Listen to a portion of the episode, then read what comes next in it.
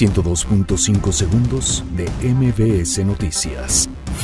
José Ramón Amieva confirma ataque directo al líder del sindicato de bomberos en la Ciudad de México.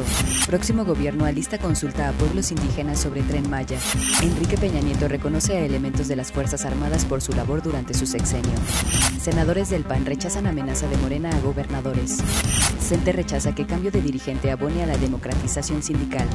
INAE realizará verificación sobre caso Pegasus. Claudia Sheinbaum asegura que habrá un hospital en Coajimalpa, así tenga que buscarse otro lugar.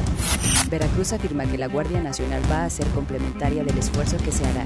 Estadio Azteca podría estar listo para la liguilla de la Apertura 2018. Detienen en Estados Unidos a hermano del presidente de Honduras por narcotráfico.